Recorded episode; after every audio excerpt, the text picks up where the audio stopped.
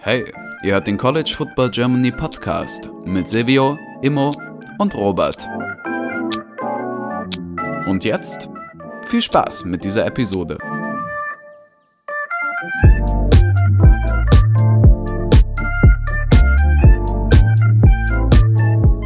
Willkommen zurück beim College Football Germany Podcast. Robert ist heute leider im Urlaub, daher muss mal wieder ich die ähm, oder darf die Moderation übernehmen.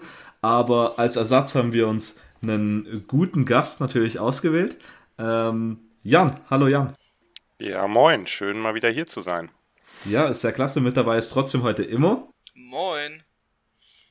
Alles klar, wir wollen heute die Big Ten als letzte Konferenz nochmal ein bisschen durcharbeiten. Wir hatten ja äh, die Probleme, dass wir einfach zu wenig Zeit haben, irgendwas Detailliertes zu machen. Daher hat sich Robert überlegt, dass wir einfach zu jedem Team so eine Frage nehmen und dazu ein bisschen quatschen. Ähm, und genau das hat sich Robert jetzt auch für die Big Ten überlegt. Und ich denke, einfach am besten nicht lang rumreden. Wir wollen die Sache auch irgendwie so kurz wie möglich halten. Äh, dadurch fangen wir einfach mit der Big Ten East am besten an. Und das erste Team wäre hier Indiana. Und die Frage geht direkt an Immo. Äh, Indiana äh, hatte jetzt die letzten beiden Jahre vor 2021, also 2019 und äh, 2020 waren unter Tom Allen ziemlich gut. Erst 8-5 und dann natürlich 2020 wirklich äh, sehr stark mit äh, 6-2. Und dann der komplette Einbruch letztes Jahr mit äh, einer 2-10-Saison. Ähm, jetzt gibt es einige Wechsel. Um, zum Beispiel sind beide Koordinator neu. Äh, reicht das aus, um dieses Jahr nicht mehr das letzte Team in der East zu sein? Ja, ich glaube, ich glaube, das ist eine gute, gute Frage. Das kann man auch so gleich schon mal, also alleine den, den Koordinatorwechsel finde ich sehr interessant. Man hat ja unter anderem Walt Belt dazu geholt, der ja zuvor bei UMass, sag ich mal, ja, naja, als Head Coach eher nicht gescheitert ist, aber einfach da eine scheiß Situation hatte, glaube ich, gesamt mit der Schule und mit dem Support und mit Corona und hast du nicht gesehen und dies und das. Und ähm, was, was da natürlich noch mit reinspielt, ist, man muss so ein bisschen auf das, auf das Schedule gucken, muss ein bisschen gucken, wie, gegen wen spielen sie, gegen wen machen sie. Ich glaube, Tom Allen gibt sich da ganz schön gut Mühe, was, was ich sehr beeindruckend fand, jetzt in der Zeit, wo ich in den USA war auf, auf Tour mit den ganzen Recruits, habe ich ihn insgesamt viermal gesehen bei Camps. Der hat sich wirklich Mühe gegeben, überall in Person da zu sein, sich eine starke Recruiting-Class aufzubauen. Der weiß, glaube ich, dass sein Job in Gefahr ist, oder beziehungsweise ich bin davon überzeugt, dass er weiß, dass sein Job in Gefahr ist durch die letzte Saison die Fehler von dem letzten Jahr dementsprechend nicht wiederholen will und dementsprechend sich deutlich mehr Mühe gibt als zuvor. Und dann natürlich aber auch einfach durch den Spielplan, den sie haben, ja eine deutlich bessere Situation da geschaffen ist und dann habe ich schon das gute Gefühl, dass das auf jeden Fall eine deutlich positivere Saison wird. Ob man dann am Ende irgendwie mit einem, ja, ob man zu einem Bowl-Game fahren kann, zu einem kleineren Bowl-Game, zumindest mit sechs Siegen oder so, das, das wird sich natürlich in der Saison zeigen. Die Chance der Machbarkeit ist aber natürlich da. Und dementsprechend kann man, kann man letztes Jahr hoffentlich als Ausrutscher abstempeln und es ist zumindest eine gute, gute Chance dafür da, dass man das machen kann, dass man das Ganze umsetzen kann. Jan, äh, was würdest du sagen? Erstmal ist äh, der Coach auf dem Hot Seat und dann besonders äh, vielleicht schon auf dem Hot Seat, wenn es nicht besser läuft? Oder ist Tom Allen, ich meine, ich habe ihn immer so als sehr ähm, charismatisch oder die Leute haben ihn immer auf Social Media wurde er immer sehr äh, für seine Emotionen und so äh, hochgehalten. Reicht sowas aus, um, zu, um ihn da zu halten? Oder sagt man dann auch, nee, wir gehen in eine andere Richtung und wie sieht es im kommenden Jahr aus? Ja, ist eine gute Frage. Also ich glaube, dass Erl noch ein bisschen mehr Kredit hat. Also vielleicht hat er noch ein bisschen mehr Kredit, als, äh, als Immo das denkt. Vielleicht irre ich mich auch. Das ist ja durchaus gut möglich. Nur nach den beiden Saisons vorher sollte er den eigentlich haben, denn er ist nun mal einfach jemand, der ein Team wahnsinnig gut formen kann, eben durch seine Emotionalität, auch durch sein Teambuilding, durch seine Skills da. Man muss natürlich auch dazu sagen, letztes Jahr hatten sie einfach auch wahnsinnig viel Pech. Das war kein gutes Team, ja. Gerade die Offense war natürlich wirklich, wirklich verheerend schlecht. Aber die hatten einfach auch wahnsinnig viele Verletzungen. Ne? Die hatten einfach, da sind ja mehrere Quarterbacks, ist ja nicht nur Penix ausgefallen, ist Tuttle irgendwann ausgefallen. Äh, die O-Line war mau, das Running Game kommt ja seit Jahren nicht in Schuss. Ähm, das, also gerade die Offense, das war ja, äh, war ja wirklich eine, eine riesige Baustelle. Und er hat jetzt ja eben die Schlüsse daraus gezogen. Er hat seinen OC, ähm, also er hat Sheridan ersetzt und eben Walt Bell geholt. Er ist immer noch ein junger äh, OC, auch wenn er jetzt schon drei Jahre ähm, Erfahrung als, als Headcoach von UMass hat. Und vielleicht braucht es einfach, braucht es einfach neue Impulse. Das kann durchaus mal sein. Er hat ja auch, also das Team ist ja auch ziemlich durchgemischt worden mit sehr vielen äh, Zugängen aus dem, aus dem Transferportal. Ähm, und äh, vielleicht, äh, vielleicht braucht es eben das, um diese Offense zumindest so ein bisschen in, in eine gute Richtung zu bringen. Ich glaube, soweit, also ob sie jetzt wirklich schon an einem Bowl kratzen, sie haben eine, einen relativ guten äh, Intra-Conference-Schedule, äh, also die, der, der anderen Division, ähm, mit Illinois, mit Nebraska und mit äh, Purdue. Das ist jetzt nicht, äh, voraussichtlich nicht die Creme de la Creme. Ähm, aber ist natürlich trotzdem mit, mit äh, Cincinnati als, ähm, äh, als Out-of-Conference-Gegner natürlich auch ein bisschen, bisschen heftigeren, äh, ein bisschen heftigeren Schedule da. Ähm, ich könnte mir vorstellen, also ich denke, sie verbessern sich auf jeden Fall. Ich weiß nicht genau, die Offense wirkt mir immer noch relativ mau. Also sie haben ja Connor Basilek jetzt, den Missouri-Transfer. Ich denke, dass der, oder ich, also meiner Einschätzung nach sollte der auf jeden Fall starten. Er befindet sich jetzt aktuell wohl in einem äh, Duell mit Tuttle. Ähm, für mich eigentlich klar der bessere Quarterback, aber äh, das kann natürlich auch im anderen System ein bisschen anders aussehen. Ich weiß ja jetzt auch nicht, was Walt Bell da genau vorhat. Nur insgesamt ist diese Offense halt ziemlich dünn besetzt. Laufspiel, O-Line, auch die Receiver sind dünn besetzt. Da, ähm, der Titan ist weg, Hendershot, Freivogel ist weg. Also das sind ja in den letzten Jahren wirklich die ganzen wichtigen Player abgewandert und jetzt äh, haben sie natürlich ein paar äh, paar auch dazu bekommen. Äh, Sean Shivers, der, der, dieser Mini-Speedster-Running Back von Auburn zum Beispiel. Aber ob das reicht, ja, wage ich, wage ich ein bisschen zu bezweifeln. Die Defense sollte wieder okay sein. Äh, da, das ist einfach eine sehr komplexe Defense. Ich mag die, ich mag die relativ gern. Er hat sich ja jetzt mit, äh, mit Wilton ja, einen jungen, aufstrebenden D-Line-Coach geholt. Vorne hat es auch immer ein bisschen mehr gehapert als in der Secondary. Also die Secondary, denke ich, wird weiterhin äh, mit, mit Tyron Mellon, äh, mit, mit, mit Williams, mit Devon Matthews, da haben sie halt erfahrene Leute und das, glaube ich, wird auch wird auch vernünftig laufen können. Ihnen fehlt McFadden als Herz und Seele auf, auf Linebacker. Äh, und ihnen fehlt halt seit vielen Saisons ein vernünftiger Pass Rush. Und wenn sie das irgendwie hinkriegen, das haben sie ja jetzt viel gemacht mit Blitzen, die haben auch viel Cornerback-Blitzes gemacht und so, wenn sie das hinkriegen, dann könnte die Defense, glaube ich, ganz okay aussehen. Aber mit der Offense, puh, also ich glaube nicht, dass es für ein Bowl-Game reicht. Ich könnte mir vorstellen, dass sie nicht letzter werden. Das ist, da gibt es immer irgendein Team, was dann vielleicht noch ein bisschen schlechter abschneidet. Ähm, es ist ein Umbruch eingeleitet worden. Und äh, trotz einer erfahrenen Defense, denke ich, wird er noch vielleicht noch ein Jahr länger dauern. Und die Zeit würde ich jetzt Allen aber auch geben, weil er eben diesen Umbruch jetzt initiiert hat.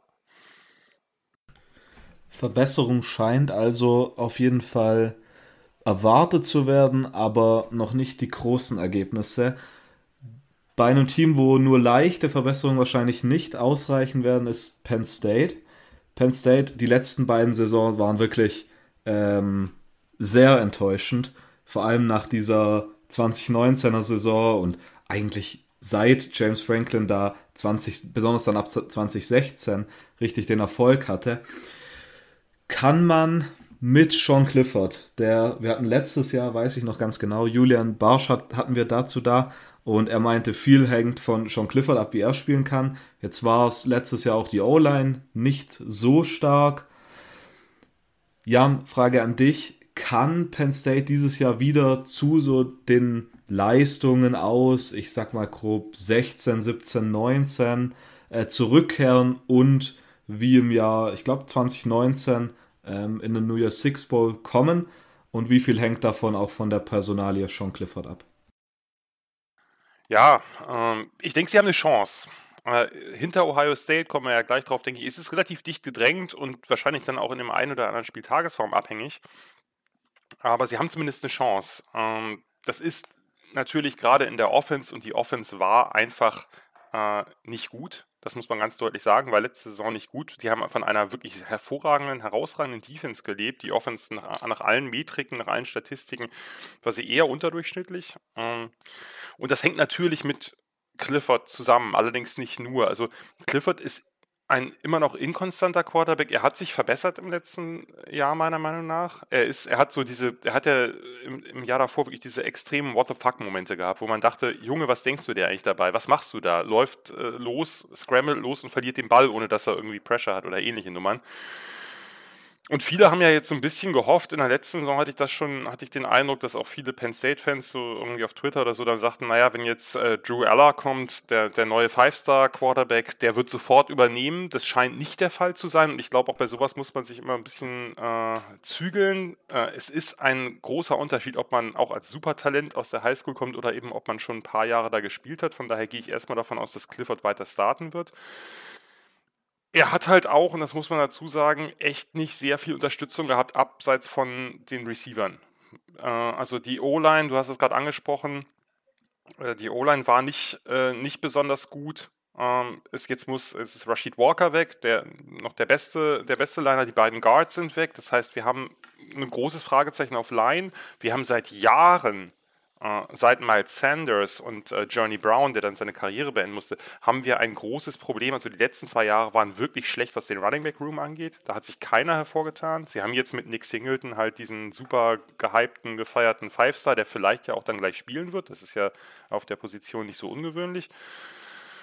Uh, sie haben mit, mit, mit Parker Washington noch einen, meiner Meinung nach total unterschätzten äh, ja, physischen Possession Receiver aber insgesamt ist es schon, schon wenig. Sie haben sich auf Receiver nochmal verstärkt. Sie haben den Tinsley geholt von Western Kentucky, der da in dieser Monster-Offense von, von äh, Kittley mit Barry Zappi da äh, Riesenzahlen aufgelegt hat. Der ist zumindest ein guter vertikaler Sprite. Also sagen wir mal so, Clifford hat zwar Dotson nicht mehr, aber immer noch gute Waffen. Die Titans, glaube ich, können kommen. Die waren letztes Jahr sehr jung, die werden, die werden eine größere Rolle spielen. Aber O-Line und die Unterstützung des Laufspiels schwierig. Und der andere Punkt, den man bedenken muss. Ich glaube, die, äh, die Defense wird trotz ihrer ja durchaus auch diversen Abgänge, ne, Arnold Ebekadi, die ganzen Linebackers sind weg, äh, Castro Fields ist weg, Jacon Brisker ist weg. Ähm, die werden halt, äh, haben immer noch viel Talent, äh, gerade auch im Backend, aber eben auch einen neuen DC mit Manny Diaz. Äh, und da es hieß zwar, er wird nicht so viel verändern, er hat auch eine, eine ähnliche, ähnliche Scheme-Vorlieben wie, wie Pry, also eine 4-3 mit viel Zone, mit wahrscheinlich ein bisschen aggressiver, nicht ganz so sehr äh, Band, But und Break, aber ähm, das muss natürlich trotzdem, es gibt natürlich so kleines Feintuning, was dann immer so ein bisschen, äh, was dann immer so ein bisschen geleistet werden muss erstmal. Und ähm, von daher Pass Rush ein bisschen Fragezeichen. Frage ist auch, welche, wie viel, also welche Linebackers kommen jetzt hervor. Mit Jacobs haben sie immer noch einen sehr, sehr guten, meiner Meinung nach. PJ Mustafa kommt zurück, ganz wichtig der, äh, im, als Defensive Tackle, super wichtiger Liner, der letztes Jahr stark gefehlt hat, was man gemerkt hat. Hinten sind sie immer noch sehr gut aufgestellt. Ähm, von daher also ich, ich kann mir vorstellen, dass, dass sie irgendwie hinter Ohio State um Platz 2 konkurrieren, aber dann muss eben auch in der Offense was passieren. Dann muss Clifford mindestens einen weiteren Schritt machen, dumme Fehler abstellen, die O-Line muss ihn ein bisschen unterstützen und er braucht halt auch Unterstützung durchs Laufspiel. Er kann es nicht allein im Pass lösen, er ist kein, äh, er ist irgendwie kein Spread it out und dann äh, 50 Passversuche Quarterback. Das wird, das wird auch nie sein. Immo, was hast du zu Penn State noch anzumerken? Ist natürlich schon sehr detailliert, was man natürlich reinwerfen kann. Ja, acht Spieler alleine, die getraftet wurden, weitere Spieler, die, die ne, rausgetransfert sind, die so, so gepickt wurden. Es ist natürlich, ist natürlich ein anderes Team und ich glaube, das wird eine große Frage sein, wie man das Ganze auch regelt, auch mit Manny Diaz jetzt als Defense Coordinator, mit, ne, mit all den, den Changes, die schon wieder da sind. Ist halt eine Frage, sage ich mal, wer das, wer das, äh, ob, ob's ja das Penn State von 2019 ist oder ob es eher das äh, Penn State von 2021 ist.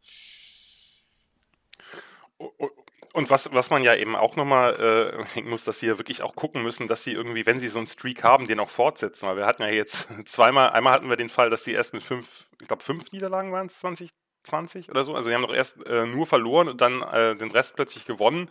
Und letzte Saison war es quasi andersrum. Da sind sie ungeschlagen gestartet, waren, waren die nicht sogar äh, an, an, an zwei oder drei gerankt irgendwann? Waren dann, also auf jeden Fall sehr hoch gerankt. Genau, und dann, und dann haben sie plötzlich den kompletten Absturz gehabt. Von daher, ähm, da muss irgendwie auch was passieren, dass er die Spannung hochhält. Also sowohl am Anfang als auch, äh, als auch am Ende, wenn es dann, sollte es wieder einen guten Start geben, muss halt Franklin gucken, dass er irgendwie, dass er das Team halt auch, dass das, das Team auch gerade hält, einfach. Ja, halt und nicht nur, nicht nur quasi krass coachen, wenn der Job in Gefahr ist, ne? Das ist, glaube ich. Ja.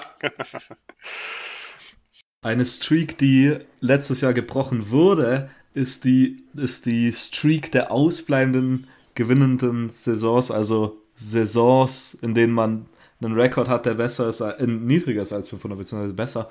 Äh, und das war bei Maryland der Fall. Seit 2014 zum ersten Mal eine Saison, in der man über 500 gegangen ist, nachdem man äh, einen Bowl-Game erreicht hat, 6-6 gegangen ist und dann im Pinstripe Bowl gegen Virginia Tech sogar gewinnen konnte. Es scheint in eine richtigere, in eine, äh, nicht in eine richtige, sondern in eine bessere Richtung bei Maryland zu gehen. Äh, man hat auf jeden Fall, ich glaube, das kann ich schon mal vorwegnehmen, dieses Jahr äh, eine gute Offense. Ich glaube, alle O-Liner kommen zurück. Taulia Tagovailoa hat letztes Jahr mit äh, einer soliden, äh, wirklich einer sehr soliden Leistung gezeigt, dass er die Zukunft da wahrscheinlich bei Maryland als Quarterback ist. Man hat mit Raheem Jarrett, äh, Demas und, und ich jetzt auch mit, mit Copeland, der von Florida, glaube ich, kommt, ähm, wirklich ein sehr gutes Receiver-Core, wie ich finde. Reicht das aus, um irgendwie dieses Jahr äh, was Größeres zu erreichen oder sollte man wieder nur einen Bowl-Game anvisieren? Immer Frage an dich. Also ich glaube, man sollte eher, wenn nur ein Bowl-Game anvisieren. Also, also ich glaube schon, dass sie es im Bowl-Game schaffen.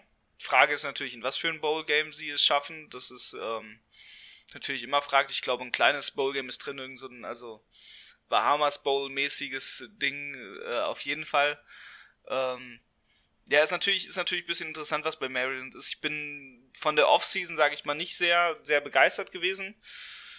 Äh, ich bin, bin jetzt nicht der, auch, auch nicht der riesen Mike, Mike Loxley-Fan, muss ich, muss ich ganz ehrlich sagen. Es ist ein bisschen, ja, man hat, man hat halt Leute, ja, verloren, ne? Man hat, man hat Coaches ordentlich durchgewechselt.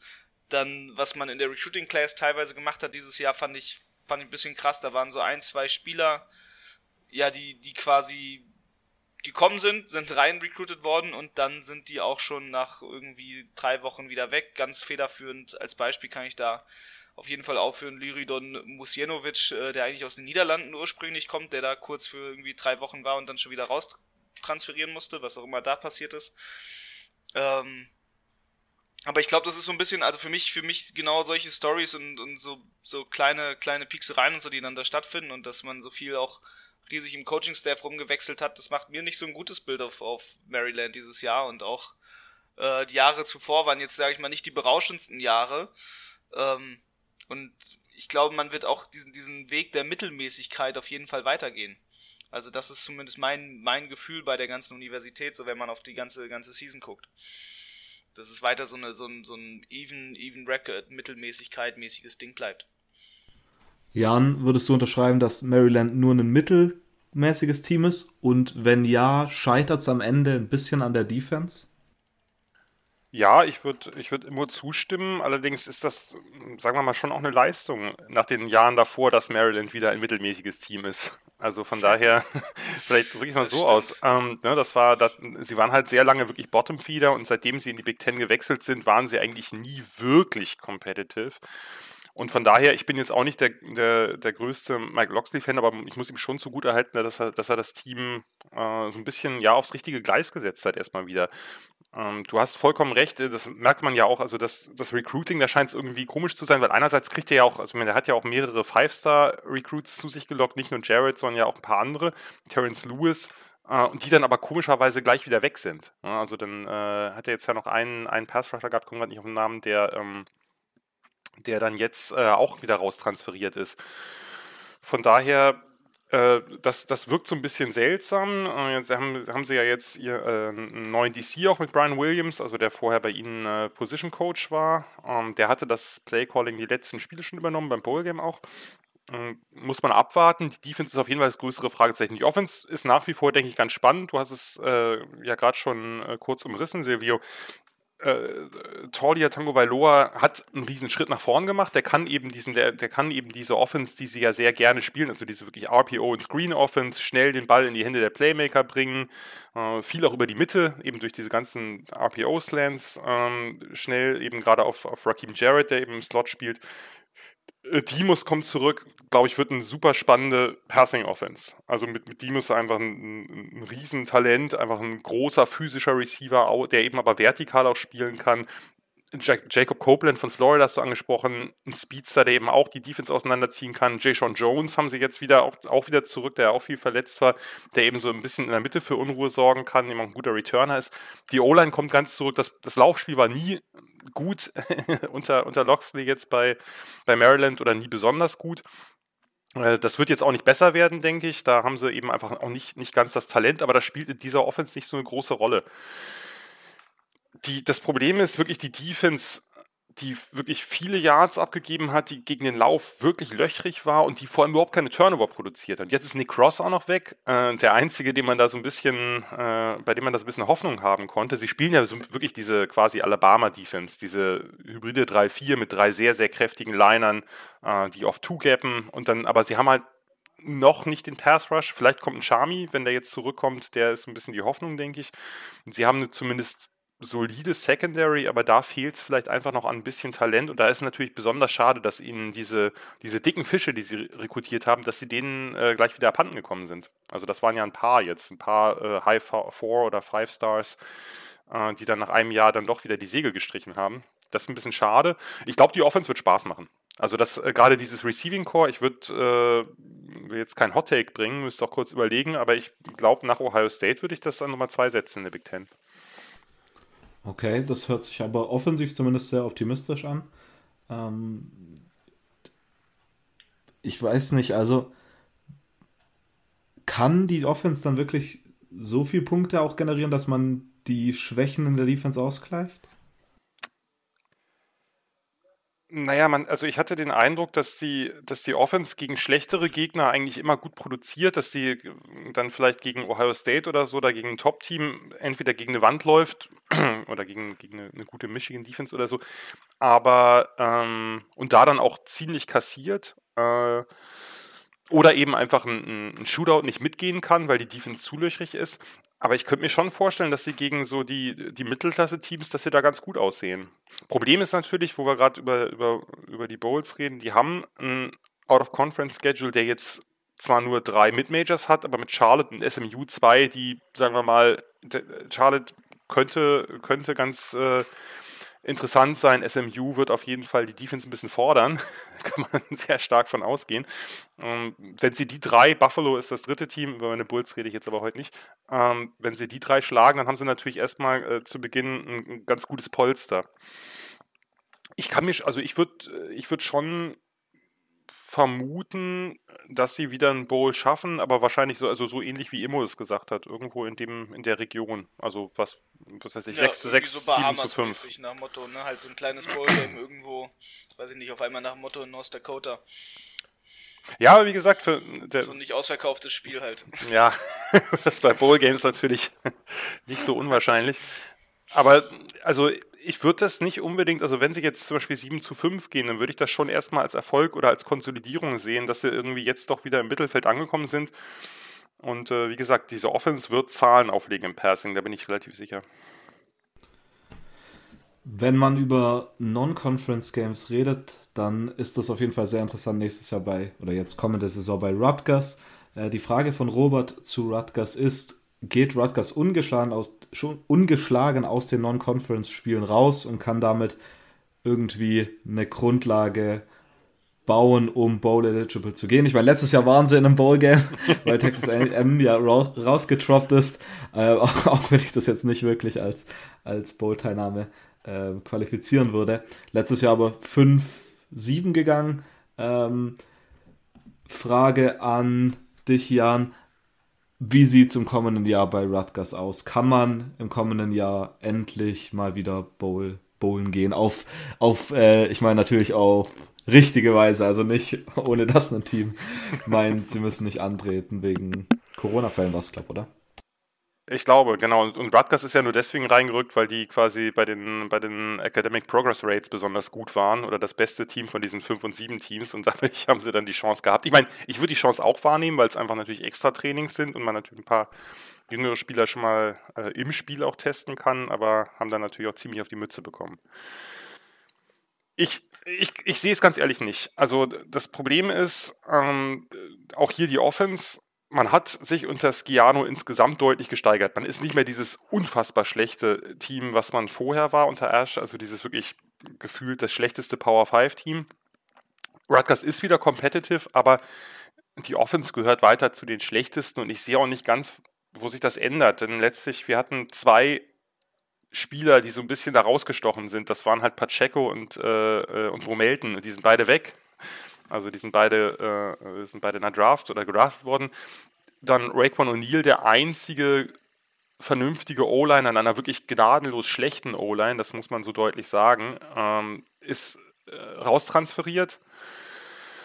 Ja, und jetzt hat man eine Offense, die wirklich zumindest auf dem Papier, ich lasse mich da gerne überraschen, aber auf dem Papier extrem fußlahm wirkt. Ne? Wir haben immer noch Noah Vedrill, äh, alter UCF Nebraska Quarterback, der aber ja auch nicht zu den besten Quarterbacks gehört.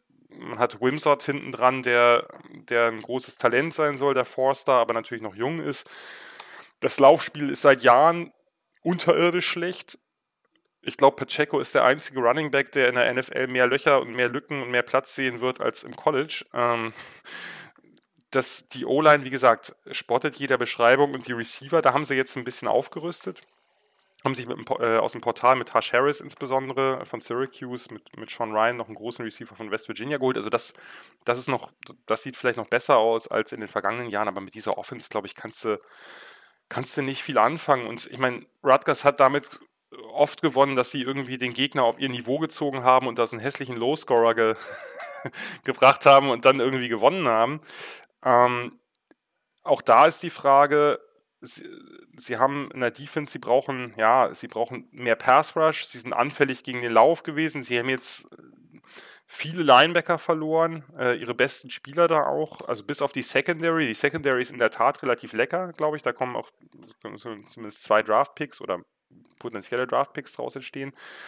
Ähm, dies, aber von davon abgesehen, die Front ist wahrscheinlich zu leicht, vielleicht auch gerade außen nicht so gut, äh, nicht so gut im Pass Rush. Die Linebacker sind ein Problem. Klar, da kann natürlich, können natürlich jetzt junge Spieler immer äh, auf sich aufmerksam machen, die bisher kaum gespielt haben. Das wissen wir nicht, aber das ist halt viel Projektion und äh, ich, ich sehe es ich zu wenig. Ich sehe zu wenig Playmaker außerhalb des Defensive Backfields und in der Offense weiß ich nicht, wie die oder konstant den Ball bewegen soll. Also ich bin da relativ skeptisch und was, die, was deine Anfangsfrage betrifft, äh, ich muss noch mal kurz auf den Schedule gucken. At Boston College stelle ich mir schon ziemlich schwierig vor. Also, dass sie, dass sie Wagner schlagen und dass sie ein, in den letzten Jahren ziemlich erbärmliches Tempel schlagen, das ist durchaus möglich. Aber BC mit Joe Kovac,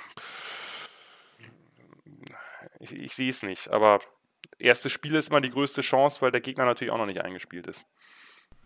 So sieht's aus. Immo, würdest du das unterschreiben? Würde ich auch unterschreiben, auf jeden Fall. Also, ich, Rutgers ist halt so ein, so ein Prügelknabe. Ich glaube, das ist ein Team auf ein, ja, schon ein Rising Team. Ähm, das glaube ich schon. Vor allem jetzt dadurch, dass, dass Craig Schiano zurück ist, das, das hilft dem Programm. Aber, ähm, ja, es, it's a long way to go und ist perfekt einfach gesagt so, ne? Also Boston College ist halt das Problem direkt am Anfang. Äh, ansonsten hat man eine Chance zumindest non-conference-mäßig äh, da, da mit Wins durchzugehen. Aber ja, das ist halt Boston College noch im Weg. Die sind zwar auch nicht so krass, aber äh, zumindest krass genug, um gegen Rutgers zu competen. Immer als nächstes darfst du endlich über deine Michigan Wolverines reden äh, letztes Jahr endlich mal die Big Ten gewonnen, aber vielleicht noch wichtiger, endlich mal gegen Ohio State gewonnen. Ähm, kann man das dieses Jahr direkt wiederholen? Ja, und Michigan State macht man auch noch platt. ja, jetzt noch die großen Töne vor der Saison. noch ist vor der Saison. Danach tue ich so, als hätte ich das nie gesagt. Aber ähm, ja, Michigan natürlich geht für mich zumindest mit einer Vorfreude in die Saison. Also ähm, ich glaube auf jeden Fall, da hat man, da hat man, man hat sich, man hat sich zum, zum einen hat man sich ein machbares äh, Schedule zurechtgelegt, man hat sich einen guten Spielplan zurechtgelegt, Colorado State, Hawaii, Yukon, ne, dann muss man gegen Maryland ran und so. Das sind schon, das sind schon gute Gegner und äh, das sind, das sind schon, schon, sag ich mal, gute Sachen auf jeden Fall. Ähm, aber ja, muss man, muss man halt schauen, so, es hat sich nicht, nicht viel verändert nach dem Motto. Ähm, man hat, man hat saubere Arbeit geleistet im Recruiting, man hat saubere Arbeit geleistet in, in der Vorbereitung, trainertechnisch ist man, ist man gut eingestellt. Ich bin mal gespannt, wie das jetzt wird mit Matt Weiss und Jesse Minter. Ähm, ne, in, den, in ihren, in ihren Coordinator-Spots, sage ich mal. Genauso wie auf Steve Klingscale, äh, um den Namen auszusprechen. So, ne, da hat man hat auf jeden Fall bei den Co.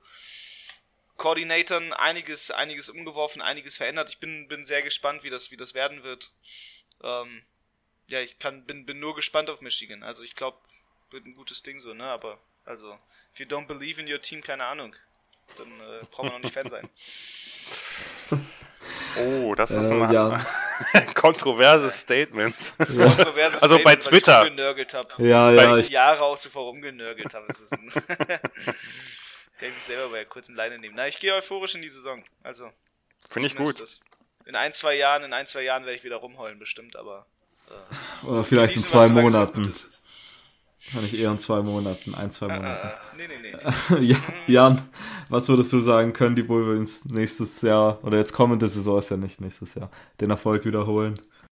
Ja, bis ganz oben sehe ich es nicht, aber, ähm, aber sie haben eine Chance. Und ähm, wo ich jetzt gerade den Schedule angucke, der sieht ja wirklich relativ dankbar aus. Ne? Du, hast gerade gesagt, immer Colorado State, Hawaii, Yukon, Maryland, dann at Iowa und Iowa liegt Michigan vom, vom, vom Stil her ein bisschen at Indiana und dann geht, dann kommt's, dann wird es ein bisschen, zumindest auf dem Papier ein bisschen harziger mit Penn State, Michigan State, dann kommt Ed Rutgers, Nebraska, Illinois und dann am Ende die Game. Also das sieht jetzt nicht komplett unmachbar aus, sagen wir mal vorsichtig. Das, ähm, und man hat eben auch genug, und das ist, das ist oft wichtig, man hat eben genug Zeit, sich einzuspielen. Man hat nicht gleich den Kracher vorne weg, weil es gibt ja einfach ein paar Fragezeichen. Ähm, es gibt in der O-Line eben die, die, die Umstellung, klar, da sind immer noch gute Leute, aber die O-Line war ja vor allem einfach, äh, hat ja auch den Moore Award gewonnen, die war ja einfach äh, vor allem als Einheit wahnsinnig gut. Das waren jetzt nicht die herausragenden Einzelspieler, die dann irgendwie in der ersten Runde gedraftet werden oder wahrscheinlich nicht, ähm, dass, das ist, äh, dass sich die wieder einspielt, die neue O-Line. Äh, die haben ja immer noch gute Leute, die haben sie ja Olubatimi noch geholt, den Center äh, im, im, im, Transferportal, der glaube ich wirklich ein, ein, relativ großes Talent ist. Man muss gucken, wie das Laufspiel jetzt ohne Haskins läuft, also ohne eine Bellcow, wenn man eben mit, mit Corum halt einen super äh, Big Play Guy hat, mit Edwards halt einen tollen Pass-Catching-Back. Man muss gucken, dass da vielleicht irgendwie noch ein bisschen mehr Beef reinkommt. Die Receiver sehen, wenn jetzt Ronnie Bell wirklich auch fit zurückkommt, super aus. Äh, oder nicht super aus, aber doch nochmal besser als im, im vergangenen Jahr. Äh, Tident auch. Ähm, man muss halt gucken, wie kriegt man Hutchinson und Jabo ersetzt. Denn letztlich äh, der, der Pass Rush war ja insgesamt auch gar nicht die größte Stärke der Wolverines letztes Jahr eigentlich haben die beiden alles im Alleingang besorgt. Und, äh, und ja, auch die, die Backups haben nicht viel, nicht viel gerissen, obwohl ja gerade Ojabo auch viel rausrotiert wurde. Ähm, da muss man natürlich gucken. Das ist, das ist so der, der, der eine Punkt, ähm, dass, sie, dass, sie das, dass sie das hinkriegen, weil ich glaube, ähm, klar, sie, sie müssen auch ihre ganzen Safeties ersetzen ähm, und ein, ein, Cornerback, aber da ist zumindest relativ viel Talent hinten dran.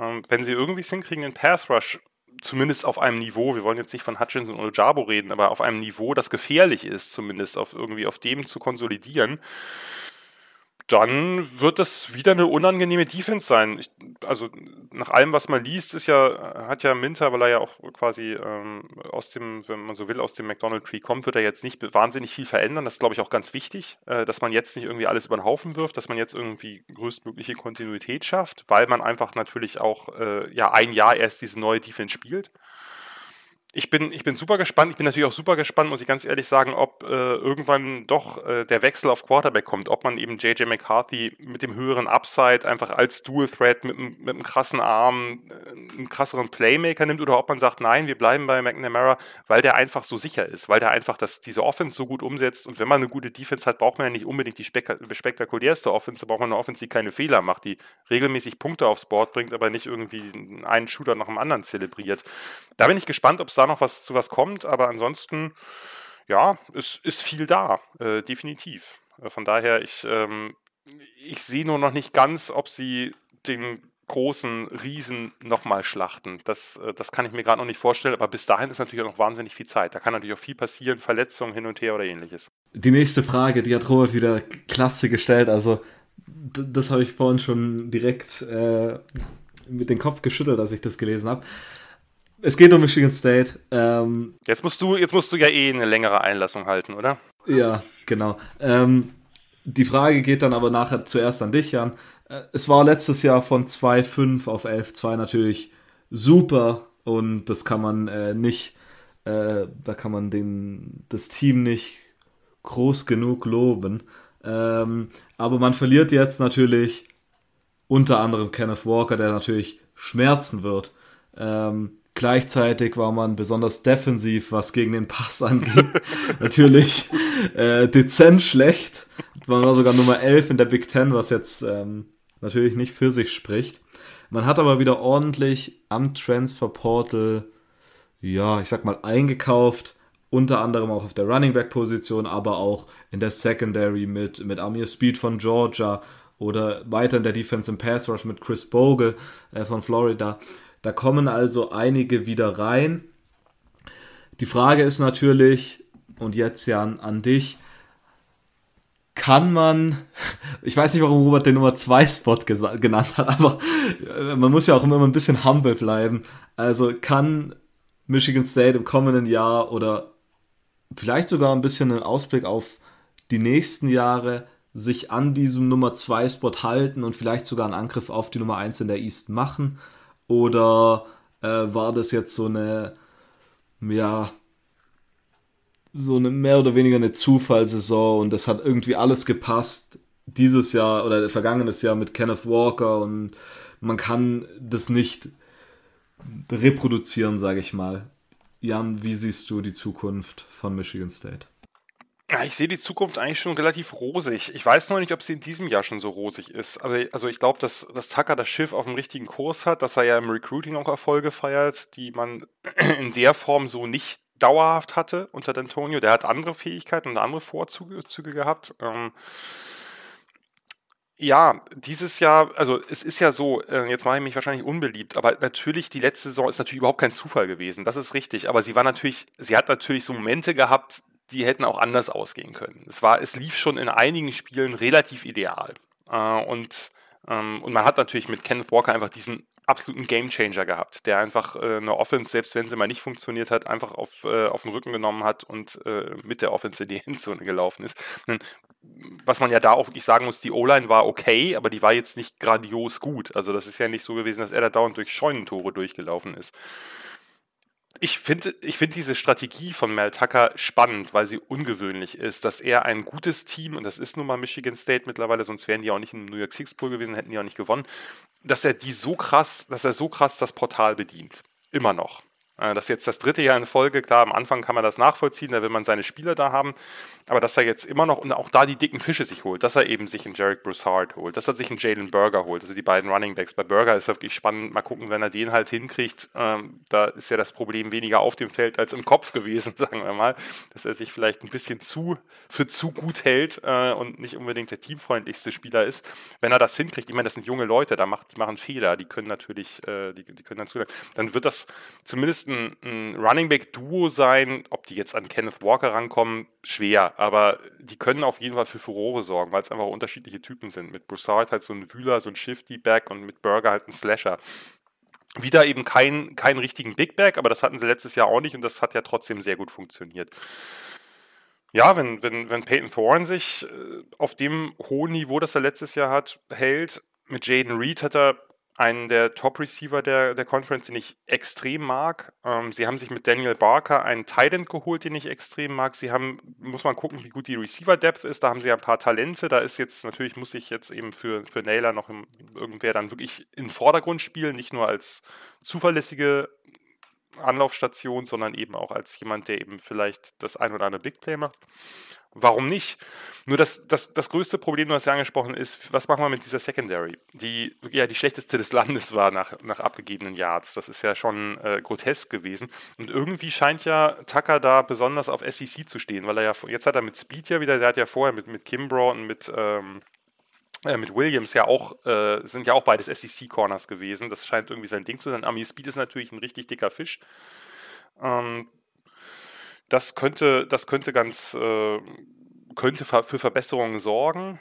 Äh, gerade weil man mit, mit Henderson ja zumindest einen wirklich guten Safety auch hat. Zweite Position bin ich da auch nicht so, nicht so recht sicher. Wenn sie den Pass Rush dann noch hinkriegen, und zwar den Pass Rush von außen, die beiden, die beiden Tackles sind super. Also äh, Slade letztes Jahr schon mit Barrow hat mir super gefallen in den letzten paar Spielen.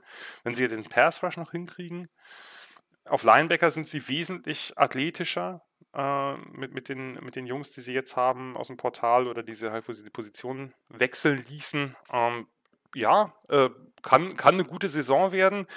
Aber sie haben halt diese Fragezeichen. Sie haben ein paar Fragezeichen in der Offense, die ein bisschen abhängig dann eben vielleicht doch auch von Big Plays ist, mehr als, äh, als andere Offenses, äh, die den Ball vielleicht ein bisschen schädiger bewegen können. Und sie haben halt diesen riesen, dieses Riesenfragezeichen, kann die Pass-Defense zumindest Durchschnitt sein? Denn das würde ja schon extrem helfen. Ja, Pass Rush technisch finde ich auf jeden Fall interessant, dass man sich dazu entschieden hat, einen Pass Rush Specialist Coach ja, zu holen, was auf jeden Fall. Habe ich auch gelesen. Sehr, sehr spannend. Immo, deine unvoreingenommene Meinung zu Michigan Meine State, wenn, wenn die möglich ist? Meinung. Natürlich ist die möglich. Ähm, ja, ich finde find die, die Transfer Portal Thematik natürlich sehr interessant, weil das immer wieder zeigt, okay, da ist viel im Wandel, da wird viel gemacht, ne? Da schaut man, okay, an, auf, auf andere Weise, sage ich mal, dass man Consistency hat in seinem Team das ist auf jeden Fall eine, eine sage ich mal, interessante Herangehensweise an die ganze Sache. Ähm, ja, Michigan State, ansonsten so das Team, äh, ja, mit, mit dem ganzen Rumgehate ist natürlich schwer ranzugehen, aber nein, ich glaube, man hat letztes Jahr, man hat letztes Jahr eine grundsolide Saison gespielt, ne? Man war ein super Team, 11-2 kann man nicht denyen so. Und man, man behält ja seinen guten Coaching-Staff und ich glaube, das wird, das wird ein großes Ding sein. Und da muss man einfach mal schauen, wie, wie sich das macht, so mit den Running Backs ne, dass man die mental unter Kontrolle hat. Ähm, und dann geht das zumindest in die richtige Richtung. Der dicke Fisch in der Big Ten East wird aber wohl wieder Ohio State sein. Vor zwei Tagen, glaube ich, ist der Coaches, Preseason Coaches Poll rausgekommen, wo Ohio State auf zwei war mit fünf First Place Votes. Natürlich, Alabama hat komplett dominiert mit 54 First Place Votes. Ähm, nichtsdestotrotz ist diese Kombination aus Stroud, Henderson, Smith und Jigba. Ich meine, in den letzten Jahren, äh, die Ohio State Wide Receiver waren immer sehr, sehr gut. Ich glaube, Jan, ich, ich meine mich zu erinnern, dass du es sogar geschrieben hast, vielleicht, dass Smith und Jigba aber vielleicht sogar der beste von allen dreien war. Ähm, ist das das beste Quarterback, Wide Receiver, Running Back Trio im College Football und können diese, angeführt von diesen dreien, äh, dieses Jahr Ohio State zu einer National Championship geführt werden? Äh, Frage geht zu allererstes an Immo. Ähm, also, also da ich ja schon gesagt habe, dass, dass Michigan das Game gewinnt, äh, wird das dafür sorgen, dass Ohio State mal wieder noch einen weiteren random Niederlage, also eine weitere random Niederlage noch nebenbei haben wird und dann äh, ist natürlich nicht die Möglichkeit da, nein, aber ähm, also erstmal um, um auf die ganze Thematik zurückzukommen, um, um mal über die drei Jungs zu sprechen, über Stroud, Henderson, Smith und Igippa, ähm, ja, das ist das beste Trio gerade, was wir offensiv haben im College Football, auf jeden Fall. Die haben die Awards zurecht gewonnen, die haben ja auch schon zuvor, sage ich mal, gezeigt anhand ihrer Leistung, was sie drauf haben, was sie können, was sie machen können. Und das, das zeigt natürlich einfach, was da, was da an Potenzial ist, was da, was da drin steckt und was da, was da so machbar ist. Und wenn man dann, wenn man dann weiterschaut, auf, aber halt auf die Saison, und ich glaube, da, da sehe ich auch für, ja, Ohio State das große, große Risiko zu stolpern, ähm, ist, dass man zumindest doch ein paar Games hat, die man gegen starke Gegner durchführt, die wirklich Stolpersteine auf dem Weg sein können zur, zu einer National Championship, zu den Playoffs. Wenn man diese Siege natürlich einfährt, dann reden wir hier ganz klar von einem Playoff-Contender, aber man spielt direkt am Anfang unter anderem gegen Notre Dame, man muss gegen Michigan State ran, Ne, wir haben gerade drüber geredet, die sind nicht, die sind nicht schlecht, so das, das müssen wir dann dementsprechend nicht denyen, auch wenn da natürlich bei mir immer der, der Wolverine Fanhate bisschen rumschwingt. Aber wie so bigger person und deswegen kann ich auch den Namen Ohio State aussprechen. Und dementsprechend, äh, ja, die haben auch noch Michigan äh, als, als Gegner, ne, the team up north, the team is uh, better und so. Und äh, dementsprechend man hat man hat da so alleine aus dem Bundesstaat, den man immer nicht aussprechen möchte, weil man so große Angst vor denen hat, äh, hat man schon alleine zwei Gegner, dann hat man Notre Dame, man hat also drei drei super starke Gegner innerhalb der Season. Dann Penn State ist eine super Wildcard, sage ich mal, ne, da wird es drauf ankommen, ob dies ob dies reißen oder nicht, je nachdem wie viel Feuer da James Franklin in den Arsch gesetzt bekommen werden würden, aber ansonsten vom Kader her, also kann man gegen Alabama spielen und dann verlieren, weil Alabama ist meiner Meinung nach besser, aber das ist ein anderes Thema. Ja. Okay, ja, Jan, die Frage auch an dich und vielleicht zusätzlich noch, äh, wie wichtig war es, dass man Jim Knowles von Oklahoma State geholt hat? Wollte ich eh gleich drauf kommen, da ich ein großer Knowles-Fan bin, aber ich fange trotzdem mal mit der ersten Frage an. Ja, es ist das beste Trio und it isn't even close. Also das, ähm, das ist krass, das ist absolut pervers. Also wie sich Stroud gemacht hat, ich habe damit nicht gerechnet. Am Anfang der Saison, am Anfang der letzten Saison, in den ersten Spielen war er noch so ein bisschen zittrig, gerade über die Mitteldistanzen, nicht, nicht immer akkurat, aber wie der sich reingespielt hat äh, in die Offense äh, und wie er sie nachher angeführt hat, absolut krass. Und dann haben wir eben mit, mit Henderson einfach diesen den idealen Big Play Runner für so eine Offense, die halt eher über den Pass kommt, weil wenn die, also dann, wenn sich dann die Lücken öffnen, dass der halt einfach durchgeht und in 60 Yards ist dann der Touchdown da. Ähm, Smith und Jigba, ich hatte das in der Tat gesagt, er ist für mich der beste Receiver dieser drei, obwohl das natürlich einfach auch drei unterschiedliche Typen sind, die man jetzt nicht eins zu eins vergleichen kann. Ähm, und es muss auch nicht unbedingt äh, gesagt werden, dass er jetzt der höchste Draftpick von den dreien wird. Aber ich mag den einfach wahnsinnig gern, weil das, das ist wirklich der geborene Slot. Der könnte auch außen spielen, aber mit diesen, ich bin auch gespannt, ob sie ihn übrigens ein bisschen mehr außen einsetzen, einfach nur um ihn variabel zu bringen. Äh, was Route Running, Hände, Yards after Catch, ohne dass er jetzt der Superathlet ist. Das ist einfach ein, ein total natürlicher Receiver.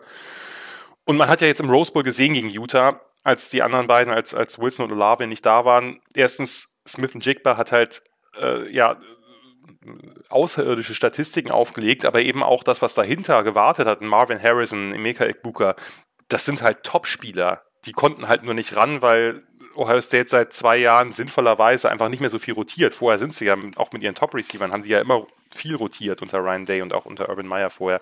Das haben sie jetzt nicht mehr getan, aus gutem Grund. Aber da sieht man mal, was dahinter ist. Marvin Harrison wird ziemlich sicher ein krasser Star werden. Ikbuka ist nah dran.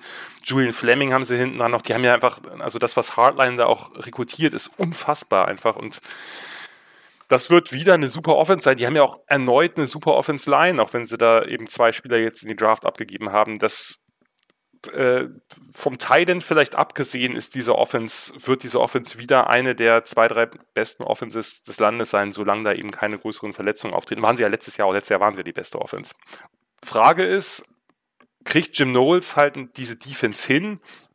Finde ich einen super spannenden Hire. Äh, Knowles hat ja in, bei Oklahoma State Big 12, Big 12 untypisch relativ viel auch mit, mit Man-Coverage äh, agiert und einfach ein bisschen risikoreicher spielen lassen. Er hat ja ähm, ein sehr eigenes System. Darauf muss ich natürlich, darauf müssen sich natürlich die Spieler einstellen, aber ich glaube, das könnte sehr gut funktionieren, wenn er eben dann die zwei, äh, sagen wir mal, die zwei Linebacker findet, die eben die Staubsauger spielen, wie das, wie das äh, Rodriguez und Harper da gemacht haben oder so, die, dass man vorne einfach dann eine Line hat, die wirklich auch Pass Rush, äh, sich auf den Pass Rush konzentriert kann. Ähm, da hat man ja mit, mit Zach Harrison jemanden, der ja seit zwei Jahren so ein bisschen, sagen wir mal, auf dem Weg zum Superstar ist, aber es nicht ganz schafft, obwohl der eigentlich alle Anlagen hat. Man hat die, die Super Recruits mit, mit Tulmulau und, und äh, ähm, äh, Jack Sawyer Defense oder sagen wir mal, das Defensive Backfield ist eh nie so ein Riesenproblem. Letzten Jahre vielleicht nochmal ein bisschen eher. Arnold spielt ja gerne mit drei Safeties und hat für die auch sehr spezielle Rollen. Es wird spannend zu sehen sein, ob sie das so schnell hinkriegen. Aber eigentlich, er hat ja auch einen mitgenommen mit McAllister, äh, den, ich, den ich ganz gut finde. Eigentlich ist auch da viel da. Also das Talent der Defense ist auch absolut ausreichend, eine bessere Rolle zu spielen als, äh, als im vergangenen oder in den vergangenen zwei Jahren. Für mich ist das halt nicht, also the team to beat in der äh, in der Big Ten und eben auch ein ganz, ganz heißer Kandidat. Ich sehe die auf dem Papier nicht so weit hinter Alabama, ehrlich gesagt.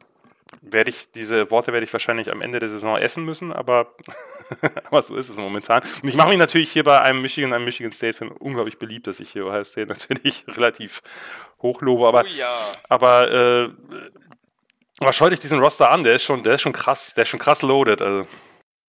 Da, also da kann man nichts gegen sagen. So, man, man kann natürlich rumhaten, wie man will, aber man muss am Ende des Tages trotzdem neidlos eingestehen. Ohio State ist einfach ein super starkes Recruiting College zumindest. Definitiv. Okay, damit haben wir die East schon abgeschlossen und wir gehen einfach nahtlos über in die West.